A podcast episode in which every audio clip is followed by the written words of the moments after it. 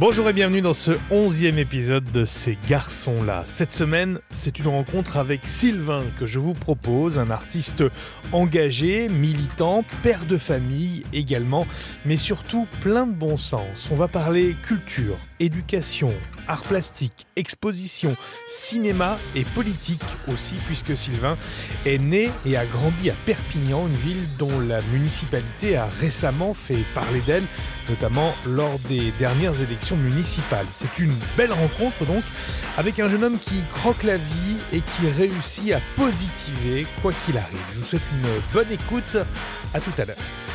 Bonjour Sylvain. Bonjour Nicolas. Artiste, euh, graphiste, tu fais partie de cette génération qu'on pourrait presque qualifier de slasher, cette génération qui, qui touche un peu à tout finalement. Euh, tu viens de Perpignan, je voudrais qu'on remonte dans le temps ensemble. Quel est le, le plus ancien souvenir que tu aies de toi, enfant? Oh, euh, ça remonterait, là comme ça, Oui. euh, de but en blanc, la maternelle. Ouais, c'est quoi ce souvenir? Euh, c'est la cour des, la d'école, la cour de récréation, Ouais, où il y avait des, des pneus euh, enfoncés dans, du, enfin, dans le béton, ouais. en demi-cercle. Et, euh, et je vois des, des enfants qui sont mes camarades d'école, que je ne reconnaîtrai pas Maintenant. maintenant, mais c'est ouais, ça, c'est ce souvenir que j'ai là. Ouais, la cour d'école et des enfants qui jouent. Et qu'est-ce que vous faisiez dans cette cour d'école? Tu t'en, tu t'en souviens? Ouais, ça courait, ça tombait, ça, ça riait.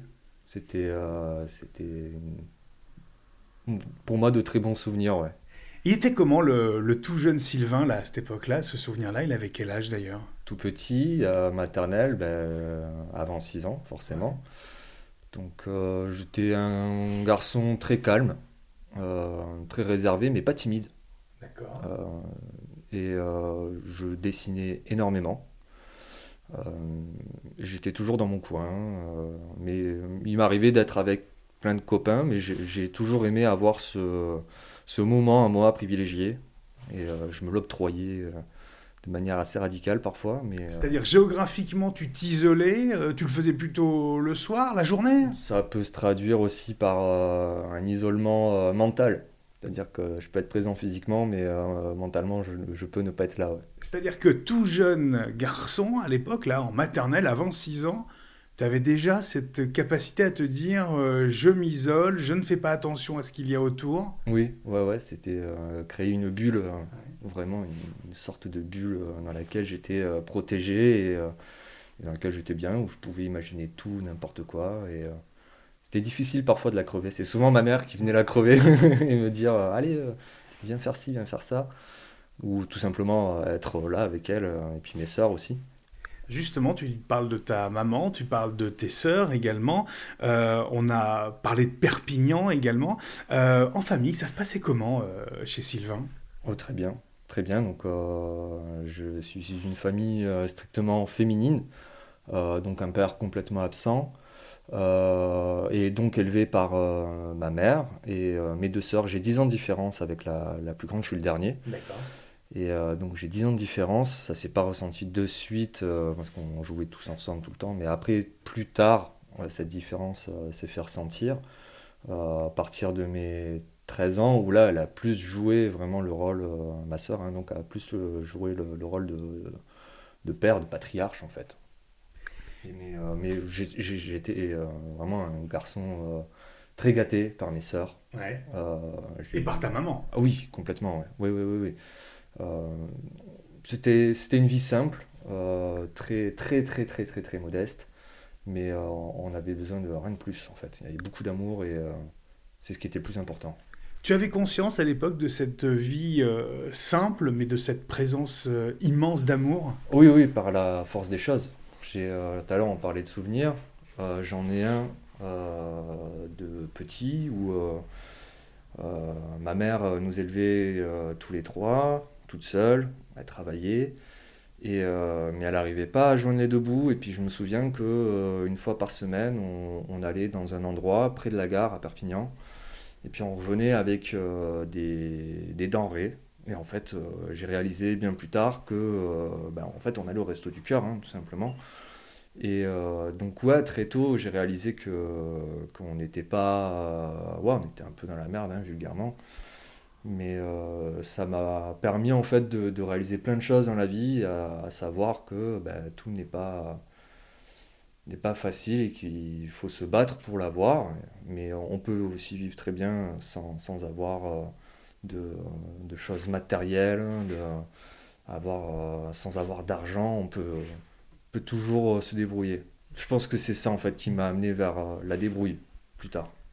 Avant de revenir sur la débrouille, tu te- on te l'a expliqué, ça, les restos du cœur Ta maman, tes sœurs t'en t'en ont parlé? C'est ouais, c'est ma sœur, Mélanie. Euh, donc euh, mes sœurs étaient dans une chambre et puis euh, moi j'avais la mienne. J'étais l'enfant roi, donc j'avais ma chambre. Le petit dernier. C'est ça. Et, euh, et en fait, euh, avant d'aller se coucher, on était toujours tous les trois dans la chambre de mes sœurs, et puis on parlait, on, on discutait, on riait, on se chamaillait. Et puis un jour, euh, Mélanie nous a pris tous les, tr- tout- tout- enfin, tous les deux avec euh, ma sœur Delphine, et puis elle nous a clairement expliqué. Elle a dit, bah, écoutez, là, en fait, euh, c'est compliqué. Euh, en fait, on, on va dans un endroit pour les gens qui n'ont pas beaucoup d'argent. Maman, en fait, elle mange pas à sa faim. Donc, euh, va falloir être gentil avec elle et faire des efforts, surtout. Comment on réagit? T'avais quel âge euh, à cette époque-là?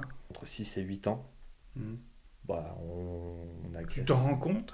Oui, ah oui, oui, à ce moment-là, oui, je m'en rends compte. Les mots euh, utilisés ont été simples. Et euh, après, c'était une évidence. On a toujours écouté notre mère. Donc, euh, ça a été une évidence. Ça, ça m'a pas, ça m'a pas choqué, en fait.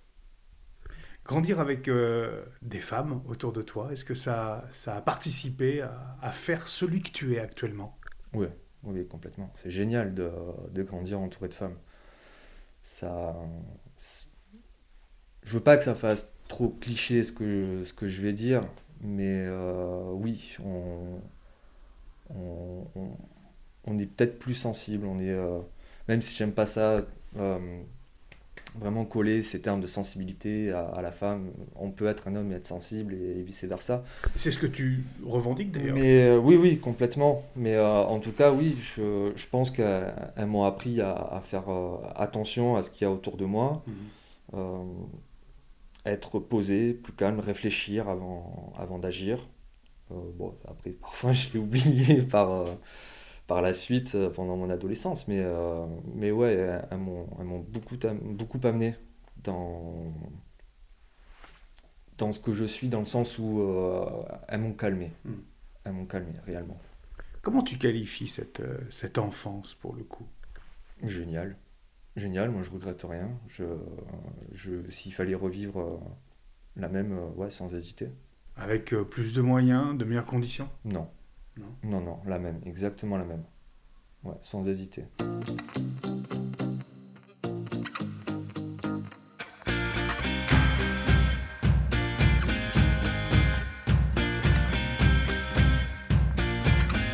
Les études, il était comment euh, le, le jeune, euh, le jeune Sylvain à l'école? Euh, le jeune Sylvain, euh, il était très très très bon à l'école. Euh, ouais, ouais, ouais. De ma primaire au... à la troisième, euh, j'excellais, j'étais tout en premier ou deuxième. Euh, le collège, euh, le brevet, je l'ai eu avec une, ce qu'on appelait à, à l'époque la, la bourse au mérite. Euh, et tout ça, on, on le faisait parce que mes sœurs aussi étaient très studieuses, elles le sont Mhm. toujours. On le faisait pour notre mère, en fait, qui n'a pas eu le- la chance de faire des études, elle n'a même pas le brevet, quoi. Donc pour nous, c'était une chance. On a très vite réalisé que les études, euh, la scolarité, c'est une chance. Ça fait partie du message que tu donnerais à un jeune, euh, on y reviendra, mais tu es papa, ça fait partie des choses que tu, euh, que tu inculques à, à, à ton enfant? Oui et non. C'est-à-dire que le monde euh, évolue énormément. Et euh, la question de l'éducation, il y a, il y a- il y a beaucoup, il y a beaucoup à dire actuellement. Euh, la, la scolarité, le- le- l'éducation, euh, je pense qu'elle est, elle est complètement à revoir en France. Le jeune Sylvain grandit, il a son brevet magistralement, et puis il entre dans, le- il entre dans l'adolescence. Il était comment, euh, adolescent, le, le jeune Sylvain? Je te vois euh, sourire malicieusement. Qu'est-ce qui s'est passé à l'adolescence? Bah, libre, libre, mais bah, mes, mes sœurs ont enfoncé les portes, hein, le champ était complètement libre. Ma mère m'a toujours fait confiance. Et elle a eu raison? Oui, oui, oui, oui, complètement. j'étais, j'étais calme, je dirais, mais ouais, non, non, j'étais peut-être pas, pas si calme que ça. Euh, si on prend chronologiquement les, les choses. Euh, Au début, c'était Ouais, arrivé, on va, on va prendre à, partir du lycée. Hein, euh, à partir de la seconde, ouais, j'étais un gamin normal. J'allais au lycée, je faisais de, la planche à roulettes, j'étais content. mais après, ça s'est gâté à partir de la première terminale où, ben, comme tout le monde, on découvre le monde, on a nos idées, on a envie de, de, de chambouler ce monde. Et euh, bah, on, devient, on devient con. Hein. Est-ce que c'est à cette époque-là où, tu commences à avoir euh, les premiers contacts avec l'art? Tu as parlé du dessin très tôt. Il y a eu la musique qui a mm. fait partie de ta vie. Bah, oui, à l'adolescence, donc euh, à partir de, de, la première, ouais, j'ai commencé à faire du graffiti, graffiti vandal. D'accord. Et c'est là où euh, je dis que euh, peut-être que ma mère n'a pas toujours eu raison de, de, me faire confiance. C'est que, euh, ouais, à, 16-17 ben, ans, j'étais à 4 h du matin sur les, les rails de, de, la gare de Perpignan et puis on allait, on allait graffer des trains jusqu'à 6-7 h du matin. C'était beau au moins? Oui, enfin, tout, tout est relatif la beauté est subjective. Euh, mais euh, ouais, en tout cas, ce qui se passait à ce moment T, c'était euh, c'était une poussée d'adrénaline, c'était c'était aussi une défiance envers, envers plein de choses. Un système? Ouais, même, même soi-même en fait, c'est un dépassement de soi.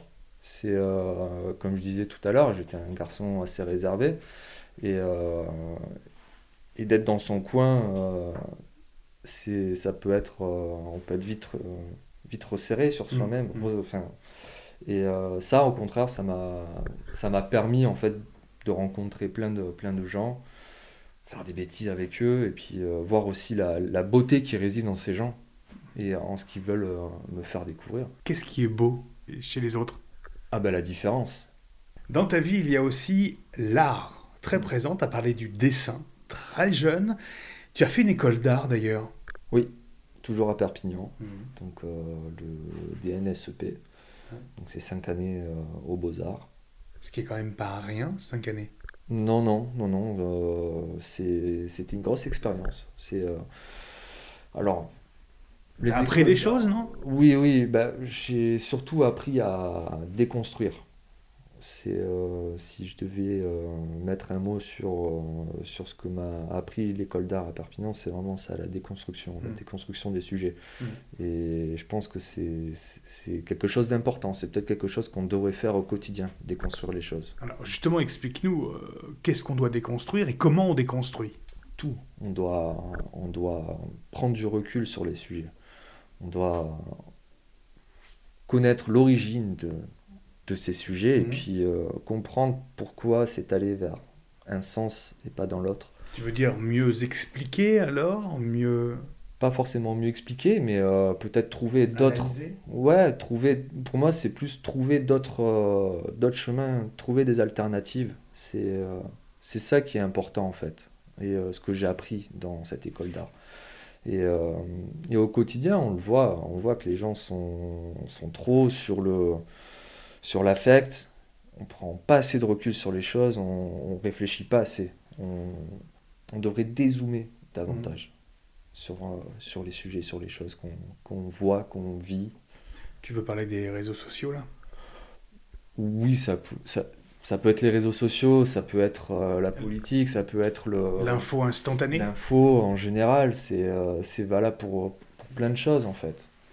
J'ai l'impression, en, t'écoutant, que le monde dans lequel on vit, dans lequel on, gravite, ne te convient pas vraiment. C'est pas qu'il me convient pas, c'est que euh, je trouve qu'il prend un chemin assez dangereux, assez euh, savonneux, je dirais. On va glisser, on va tomber à un moment donné si on si on se réveille pas et euh, si on si on réhumanise pas les choses pense que c'est. Tout part en cacahuète en vrai. le dessin, c'est l'art qui te plaît le, le plus ou tu en as essayé d'autres? Non, non, c'est pas. Le dessin, c'est le premier, euh, la première chose que, qui vient naturellement. C'est ce que tu, c'est ce qu'on fait le plus facilement aussi. C'est ce qu'on fait le plus facilement. Euh, ensuite, je suis allé vers les installations où là, c'est beaucoup plus compliqué. C'est-à-dire bah, C'est le la gestion d'espace. Les installations, c'est c'est vraiment ça, c'est euh, s'approprier un, s'approprier pardon, un, un espace et euh, essayer de, de, de, faire vivre un sentiment, euh, une histoire aux spectateurs, aux, aux gens qui, qui rentrent dans, dans une pièce. Ou, c'est quelque chose de plus monumental, c'est ça? Pas forcément monumental. Non, c'est plus global? C'est pas une question de d'échelle ou de taille, c'est plus une. C'est immersif? Oui, voilà, c'est vraiment une question de d'appropriation de l'espace.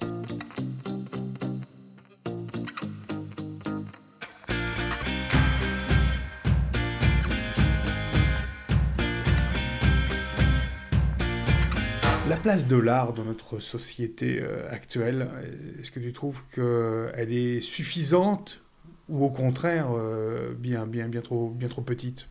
Oh, Bien trop petite, je dirais. Euh, ne serait-ce que sur les enseignements généraux en France, on devrait accorder beaucoup plus d'espace à la musique, mmh.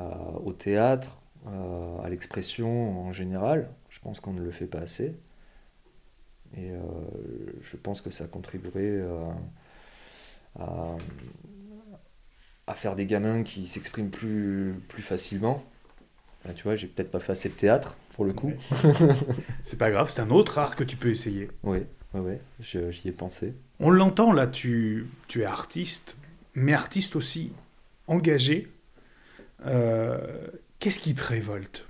Plein de choses. La première des choses, c'est d'être dirigé par des gens qui sont complètement hors sol, qui n'ont aucune idée de ce qui se passe réellement euh, euh, au bas de l'échelle, et puis de les entendre critiquer ce qui se passe au bas de l'échelle, d'entendre dire ouais les banlieues ci, les banlieues là, alors que ces gens-là n'ont jamais vécu euh, dans les banlieues.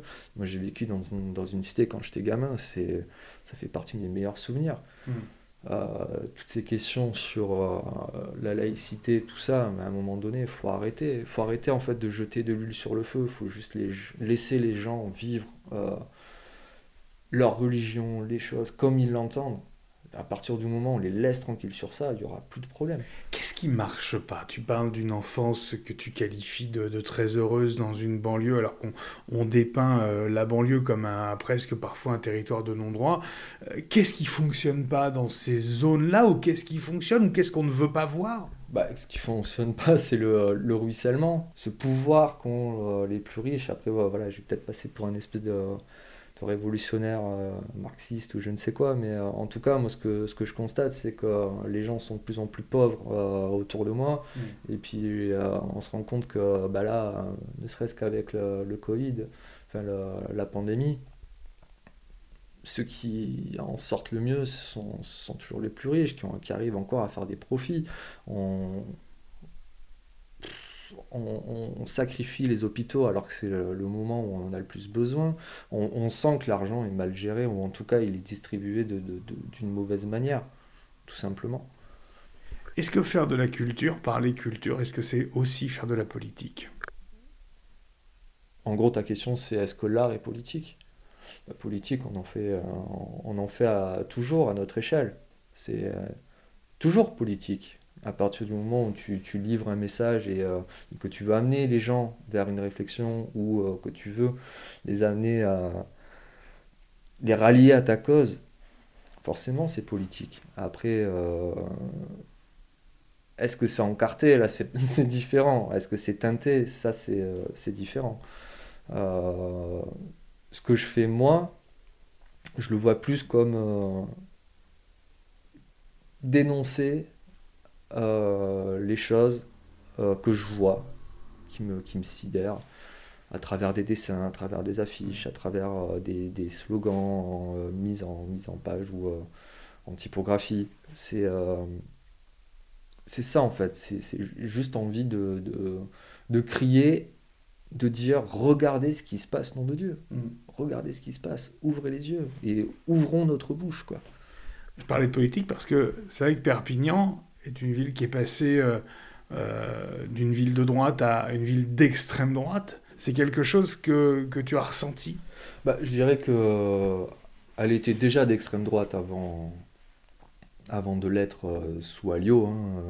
Là, si on, si on doit rappeler qui est le maire actuel de Perpignan, donc c'est Louis Alliot, l'ex-compagnon de, de Marine Le Pen. Mais ça veut dire que quand tu dis elle l'était déjà, les habitants l'étaient déjà? Alors, euh, je dirais que l'ancien maire déjà était, euh, était euh, déguisé en fait. C'était une, extrême droite déguisée sous une, étiquette de droite, mais c'était Pujol. Et Pujol a clairement fait du copinage avec le FN avant que, avant qu'elle lui arrive. Il sentait la vague arriver. Après, c'est toujours facile dans, dans ce genre de ville où tu sens qu'il y a une pauvreté extrême, euh, un chômage euh, qui monte en puissance. C'est toujours facile pour, euh, pour ce parti de semer la petite graine et, et de ramasser des voix. C'est hyper facile. Et même chez les plus pauvres, parce Mm. qu'il il y, a- il y a des histoires assez sales quand même à Perpignan, où tu as, ce genre de mail, plus, euh, de maire, pardon, Pujol, qui, euh, qui va gratter des voix dans la communauté gitane en leur offrant des, en leur offrant des trucs, quoi. Que ce soit des scooters, des trottinettes, des trottinettes et, euh, c'est, euh, ça paraît irréel comme ça, mais ça existe. C'est euh, des sortes de, pas de pots de vin, mais euh, oui, il achète ses électeurs. C'est du clientélisme et de l'électoralisme. Ah oui, oui, clairement. Alors que euh, ce sont les premiers à, à souffrir de, la politique de, ces personnes-là. Comment tu peux expliquer qu'une ville aussi, euh, aussi métissée, aussi multiculturelle, au carrefour de plusieurs civilisations, à, quelques encablures de l'Espagne, au bord de la Méditerranée, avec euh, ses influences, tu l'as dit, gitanes, catalanes, etc., une ville comme celle-ci, aussi multiculturelle soit-elle, ait pu passer aux mains d'un maire Rassemblement national? Bah, je pense que la première des choses, c'est ça, c'est euh, cette, euh, pauvreté, ce, manque de, ce manque de travail en fait. Euh, Perpignan aurait pu être une ville complètement rayo- rayonnante si elle avait pris les, bons chemins. C'est-à-dire que les, mairies précédentes ont, préféré le, le- le repli en fait plutôt que l'ouverture. Et, euh, et forcément, quand on se replie, on, on a plus facilement tendance à stigmatiser telle ou telle personne parce que on, on se dit de suite tiens les problèmes viennent de là alors que finalement toujours cette histoire de recul euh, si on prend du recul le problème se situe ailleurs. Mais euh, je pense que c'est ça qui a fait qu'à Perpignan c'est euh, passé à droite. Après il y a toujours ce truc de de, de gros sous, de vieilles familles catalanes qui, euh, qui veulent garder leurs privilèges et qui ne préfèrent pas changer de, de, de politique pour garder leur, euh, pour garder leur, euh, leurs privilèges. Et quand je parle de privilèges, c'est du concret, c'est euh, des histoires de propriété, de loyers, euh, de loyers, de, de, bails commerciaux. Euh, c'est c'est ça en fait, la réalité de, de Perpignan.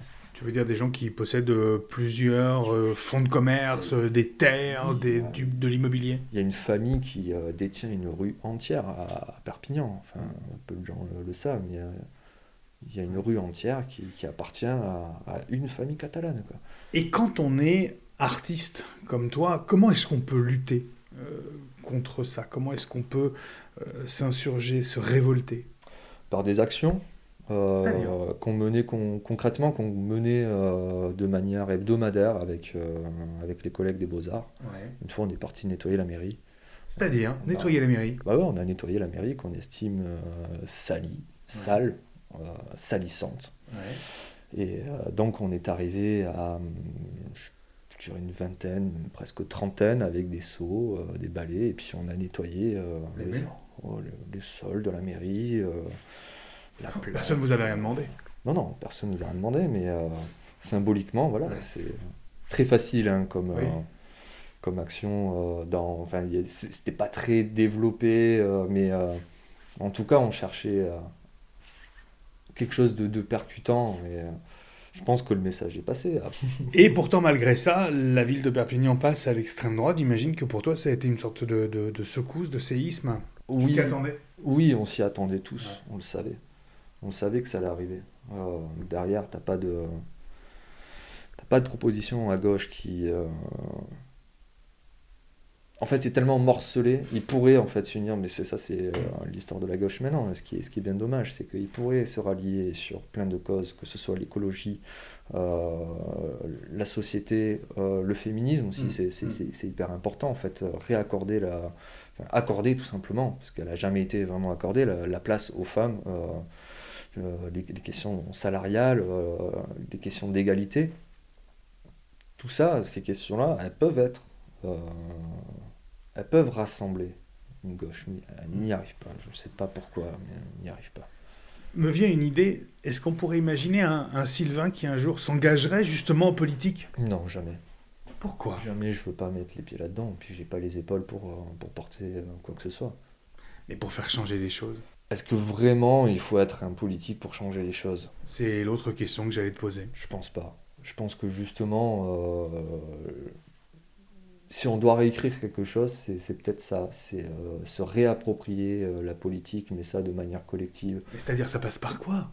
Par le, peuple, nous, tout simplement. C'est peut-être changer de système démocratique, qui est mhm. peut-être un petit peu un petit peu dépassé dans, ce monde. Une sixième république? Au-delà d'une sixième république, peut-être un, autre système d'élection, une manière différente de, de, faire et de penser la politique. Hmm. oublier ce système en fait où euh, on désigne, euh, non on ne désigne même pas, on, a le choix en fait sur un panel, un panel de, gens qu'on ne connaît pas, on ne sait pas vraiment qui sont ces gens. La culture, Sylvain, qu'est-ce hmm. qu'elle doit être justement si toi tu avais un jour plus de pouvoir Qu'est-ce que tu ferais sur la culture? Et j'entends par culture toute les cultures. Un accès plus facile, même si elle est quand même euh, relativement accessible maintenant. C'est ce que hein. j'allais dire, tu, tu déplores qu'elle soit pas assez accessible encore? Non, non, non. Euh, bah, à Tours, euh, quand on est arrivé avec Marilyn, on a halluciné. La, culture est quand même assez présente. Ça vous changeait ça par rapport à, si on peut comparer à Perpignan? C'est le jour et la nuit. Ah en termes d'association, il y a un tissu associatif assez hallucinant ici. Il se passe tout le temps plein de trucs plein de, de, de, choses culturelles assez différentes. Euh, je pense par exemple à des assos comme euh, bah, le collectif Trouble. je, trouve ça génial. Ça, c'est des trucs qu'on n'a pas à Perpignan. C'est des choses qu'on n'a pas à Perpignan. Et tu es engagé, toi, dans, dans cette culture, euh, là où tu vis? Engagé, non. Pas, je ne me trouve pas engagé. Non, je, je, clairement, je suis spectateur parce que je toujours cette timidité. Et, enfin, ce ce côté réservé qui je me sens pas légitime en fait. Euh, vu que je connais pas le territoire je ouais je connais pas encore bien le territoire et euh, je je me pose en observateur pour l'instant. Après pourquoi pas être acteur plus tard aussi et ça pourrait passer par quoi alors euh, devenir acteur de, de, cette culture? Des actions, euh, tout simplement. Après, oui, je dis que je je suis pas acteur, mais concrètement, oui, on, a fait des, des petites choses euh, à notre échelle avec Marlene. Je pense notamment au, panier suspendu, mais ça, c'est pas notre, notre création à nous. C'est quoi le panier suspendu, si tu peux expliquer en quelques mots le principe? Panier suspendu, c'est simple, hein, c'est mettre un un panier euh, sur sa fenêtre et puis euh, proposer des denrées alimentaires, euh, des, des livres, des vêtements. Et les plus démunis peuvent se servir et puis mm. ceux qui peuvent remplissent le panier. Tu as la garantie que ce sont vraiment les plus démunis qui, qui, le, qui se servent? Non, on l'a pas, mais ça, peu importe. C'est en toute ta méconscience de chacun? Oui, mm. oui complètement. Qu'est-ce que vous donnez, vous, par exemple, en panier suspendu? Bah, des vêtements qui ne nous servent plus, euh, on remplit euh, de manière hebdomadaire, c'est-à-dire quand on va faire des courses, on prend quelques conserves, euh, on prend des pâtes et puis on, les met dans le panier. Mmh. on, a la chance d'avoir un jardin avec des pommiers, ben, je remplis le, truc de, pommiers, enfin, de pommes régulièrement, ça part, ça veut dire qu'il y a un besoin, mmh. ça veut dire que les gens ont besoin de, de ça. On l'a vu surtout pendant, pendant la début de la crise sanitaire où les étudiants, euh, crever la dalle, quoi. On a vu des, des étudiants se servir. Et c'est là où, en fait, tu te rends compte que, ben ouais, il manque, il manque clairement un truc. Quand tu vois ce qui leur a été proposé, le repas à 1 euro, ou euh, dans certaines régions, c'était scandaleux. C'était scandaleux. Un bout de pain avec du fromage dedans. On se fout de la gueule de qui Malgré, euh, allez, sans rien dévoiler, mais malgré euh, vos moyens plutôt modestes euh, et le fait que vous ayez aussi euh, eu une enfant, vous pensez, vous continuez à vous investir de cette façon-là dans les paniers suspendus? Oui, oui, oui. Après, nous, euh, c'est la mère de Marilyn, moi, qui me, qui me fait beaucoup réfléchir sur ça. Elle dit toujours euh, qu'il y en a pour deux, il y en a pour dix. Donc, euh, en partant de là, Peut-être pas pour 10, mais pour 3. si, si, pour dix, C'est vrai? on partage. C'est des valeurs que tu vas aussi inculquer à, à- à ta fille? Ah ben, clairement. Enfin, elle a, elle a déjà, elle a déjà intégré ça. Tiens, justement, la dernière expo que tu aies vue. Ouh, euh, bah, c'était samedi dernier.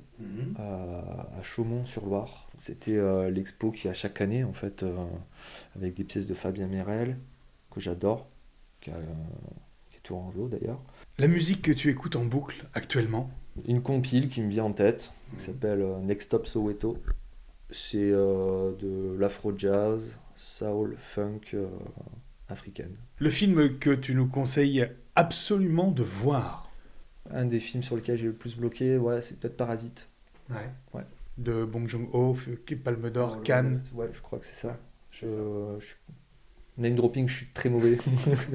Tu voyages Parfois. Destination de rêve Ah, le Japon. Pourquoi le Japon Euh, bah, pour sa culture, euh, pour euh, Manga non pas forcément pour ouais pour les néons, pour pour voir quelque chose de, de- de complètement différent de ce que j'ai l'habitude de vivre, Mhm. tout simplement. Après pas que, j'ai- envie de dire le monde entier, mais là si demain je devais partir, ouais je te dirais le Japon. Un voyage que tu as déjà fait qui t'a marqué, qui a compté dans ta vie Le Portugal, j'ai Mhm. beaucoup aimé. Un objet dont tu ne te sépares jamais. Mes clés, Clé 2. mes clés de la, de la maison.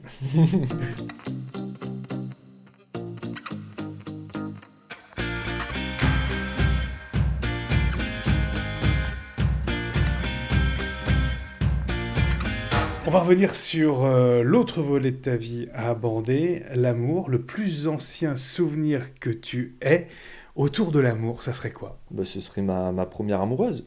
Comment elle s'appelait? Elle s'appelait Lucie. Est-ce que tu étais un grand séducteur? Non. Non? Non, non, non. Non, non, j'ai jamais été un grand séducteur, ou alors malgré moi. Dans ton adolescence, euh, tu testes euh, des choses, euh, drogue, autres, tu passes par une phase un peu, un peu plus chelou, pas du tout? Bah euh, oui, comme tout le monde, faut pas, faut pas mourir bête. Ouais.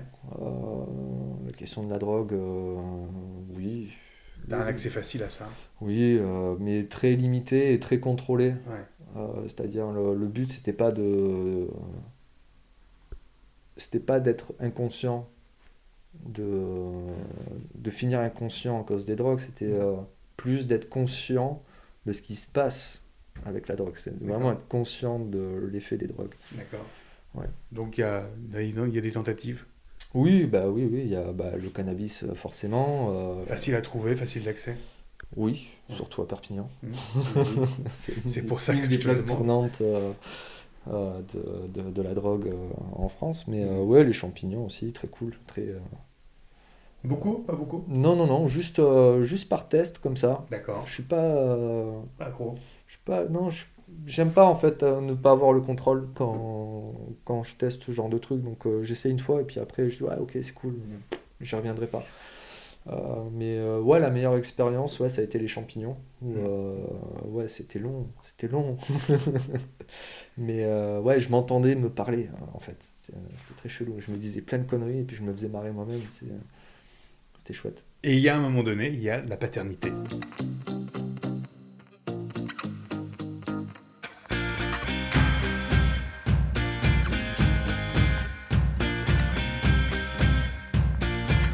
C'est l'autre volet de ta vie. Je suppose que, allez, c'est le plus important, est-ce qu'on peut le dire? Oui, complètement. À quel moment tu te dis, euh, allez, je vais être papa? Euh, je me le dis quand je suis sur l'autoroute à Berlin, euh, et que je reçois un, appel de Marilyn qui me dit je suis enceinte. Et donc moi je suis dans un van avec mon groupe pour aller jouer à Berlin. Et à ce moment-là, j'ai ma tête qui fait mille tours et puis j'ai juste envie euh, d'ouvrir la porte du van, faire un roulé-boulé, tracer euh, à l'aéroport de Berlin et puis euh, Rentrer. rentrer à Paris, ouais. Parce qu'on habite à Paris à ce moment-là. Mais il y a eu un moment donné où il y a eu une envie aussi d'être. euh, J'imagine que vous en avez discuté. Donc il y a eu une envie de conception d'un enfant. Oui, oui, mais après chez moi, le- ce besoin de paternité, il a, il a toujours été présent. Ouais. Peut-être rapport au fait que j'ai j'ai pas eu, moi, de, de rapport paternel. Ça t'a manqué? Non. Non. Non, non, euh, non. Tu peux pas manquer d'un truc qui, que tu T'as n'as pas vécu. C'est. euh, Pourtant, tu le voyais peut-être autour de toi avec de- des amis? Ouais, mais j'ai toujours eu des, euh, on va dire, des, des pères de substitution. Le premier, comme je l'ai dit précédemment, ça a été ma sœur. Ensuite, ça a été euh, d'autres modèles. Euh, par exemple, les, les pères de, de mes beaux-frères, euh, qui m'apprenaient plein de trucs tout le temps, comme la pêche, hein, allumer un feu, tout ça. Euh, tu trouves toujours, en fait, euh, on a cette capacité en tant qu'être humain de s'adapter tout le temps, tout le temps, tout le temps. Donc, euh, Tu es quel genre de père actuellement? Je dirais un père aimant. Euh, Permissif, dur? Non, pas du tout.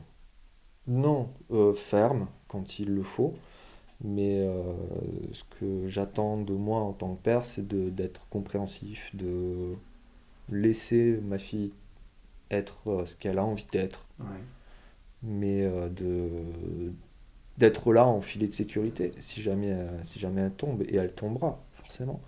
Mais euh, c'est d'être là au cas où, tout simplement. Quelle éducation tu, tu lui donnes, vous lui donnez? Parce que ça se fait à deux, Ouais. éducation. Oui, oui, ben on, on transmet beaucoup. On transmet quoi?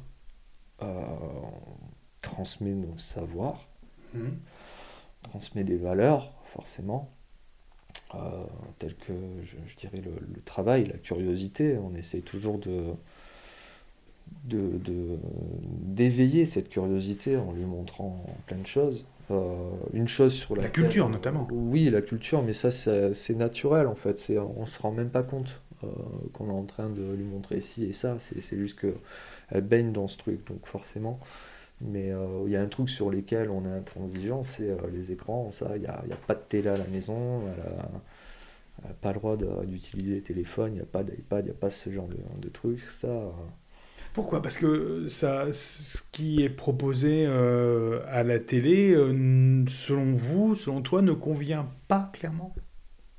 Ouais, oui, oui, clairement, ça, ça convient pas. Et puis, euh, ça hypnotise. Ça hypnotise. Enfin, moi, le truc qui m'a choqué, c'est que quand on l'a mis à la crèche, euh, elle venait d'avoir deux ans, euh, on avait quand même des papiers des intervenants, des trucs de prévention, en nous disant, ouais, laissez pas vos enfants devant les écrans. Mais attends, euh, Ce qui paraît pour vous, pour toi, une évidence. naturel. Tu n'es pas ton gamin de deux ans euh, devant, devant un écran, des dessins animés. Enfin, faut t'occuper de ton enfant, quoi. Ça, ça serait un un message que tu voudrais passer aux parents, aux futurs parents? Bah oui, ouais, ouais, c'est juste. euh, c'est ça, en fait, aussi. Enfin, le, ce temps fou qu'on perd euh, devant, de- devant nos écrans. Moi, je le vois quand j'amène ma fille au parc. Et ça, je trouve ça grave et c'est un truc sur lequel on devrait, on devrait, euh, on devrait être plus alerte, plus. euh, on devrait faire plus attention par Mm. rapport à ça.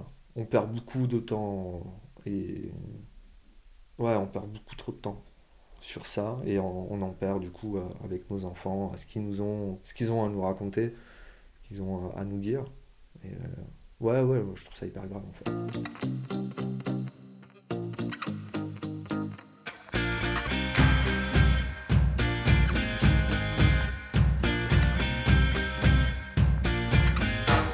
Va, euh, en guise de conclusion, on va faire quelque chose qu'on n'a jamais fait. On est en 2021. Tu vas pouvoir laisser deux messages. On va replier l'espace-temps. Deux messages qui seront peut-être ouverts dans 10 ou 20 ans, euh, peut-être à la majorité de ta fille par exemple. L'un pour ta fille et l'autre pour toi. Qu'est-ce que tu aurais envie de dire à ta fille le jour de sa majorité et à toi peut-être dans une dizaine d'années pour le coup, voire un peu plus, peut-être une quinzaine d'années alors, pour ma fille, je lui dirais ne te laisse pas faire et aie confiance en toi. Et le mois dans 15 ans, euh, ah ça fait mal. Hein. ah ça fait mal. Hein. Le mot de la fin, c'est une tradition dans ce podcast. Il t'appartient, il peut durer 10 secondes, 15 secondes, 1 minute, 10 mm. minutes, 1 heure si tu le souhaites. Il est à toi. Aimez-vous, bordel? Merci Sylvain. Merci à toi.